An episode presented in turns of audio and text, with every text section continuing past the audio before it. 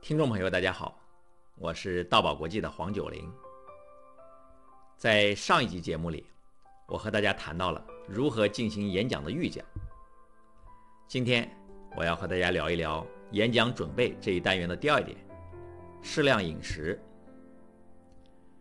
演讲预讲是关于演讲表达方面的准备，不过在演讲的各项准备当中，身体的准备也是不能忽略的。试想一下。如果你精神不振、疲惫不堪的去演讲，你的演讲效果肯定不会好到哪去。如果你希望在演讲时能表现出最大的热情，身体方面的准备就是必须的。身体准备，我认为至少在两个方面需要注意：一是饮食，二是休息。今天我先和大家聊聊饮食。如果你下午两点钟有一场演讲，那么你在中午是不是要好好的吃上一顿呢？这样演讲才会有力气嘛。就像那句笑话里说的：“吃饱了才有力气减肥。”一般来说，吃饱才能让我们有力气去做任何事情。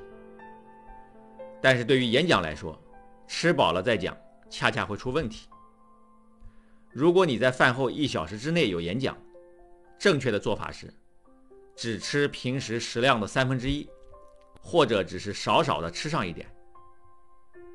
少吃为佳的原因之一，是因为如果吃的太饱，你说话时气息将不够用。有一句俗话叫“饱吹饿唱”，意思是吃饱了适合聊天闲谈，而饿的时候，也就是空腹的情况下，才适合唱歌。因为唱歌对于气息的运用要比平时大出好多倍。如果吃得太饱，胸腔和腹腔之间的横膈膜降不下去，呼吸就不能深入，气息的供应达不到唱歌的要求，歌是不可能唱好的。所以唱歌需要空腹。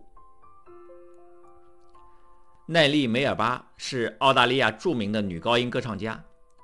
是二十世纪早期世界上最成功的歌剧演员之一，也是他那个时代的传奇人物。现在澳大利亚的百元澳币上的正面人物就是奈利·梅尔巴。这位歌唱家在谈到他演唱前的饮食时说：“要是我准备在晚上演唱，我就不吃午餐，只在下午五点钟用分量很少的晚餐，吃一块鸡。”或是鱼肉或甜面包，一个苹果和一杯水。每一次从歌剧院或音乐会出来回到家的时候，我总是发现自己饿得不得了。可见歌唱家都懂得饱吹饿唱的道理。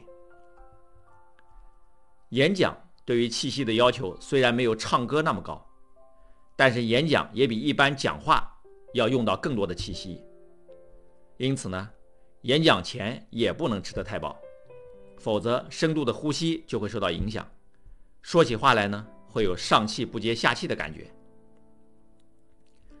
有一次我去国家机关的一个单位做培训，上午讲完课，中午他们就安排我在单位的食堂吃自助餐。别看是单位的食堂，饭菜做的可是非常丰富，花样特别多，经不住美食的诱惑。我取了不少的食物，而培训单位的负责人又非常热情，还帮我单独取了一些菜，又为我拿了酸奶、水果，还盛了汤。面对美食，我没有控制住，就吃的有点多。结果下午讲课的时候啊，发现气有点接不上来，还偶尔呢要打个嗝。这时我就后悔中午贪吃吃多了。从此以后。我出去做培训，中午不管吃什么，我都特别小心，绝不多吃了。以上我说的是饱腹对呼吸造成的影响。此外呢，如果演讲前吃的太饱，大脑的供血会不足，人会变得昏昏欲睡，因为血液都流到胃里跟面包、鸡肉战斗去了。古语说：“饭饱神虚。”意思是吃饱了之后，人的身体会感觉疲倦，精神不振。说的就是这个时候身体需要做消化的工作，身体其他部位供血会不足，人会没精神。既然血液的流向我们没办法控制，那我们只能控制在演讲前少吃一些了。不然，在头脑缺血的情况下，你想做一场精彩绝伦的演讲，只能是你的梦想了。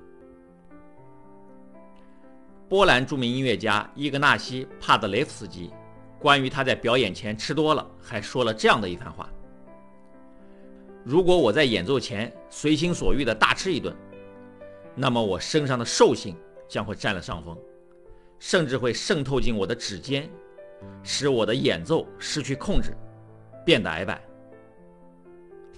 好，今天的节目就到这里。有意愿参加线上与线下演讲训练的朋友。可以搜索微信公众号“道宝国际”，或添加道宝客服微信“道宝九零”来了解详细的演讲培训信息。大爱能言，善道为宝。我们下一集节目再见。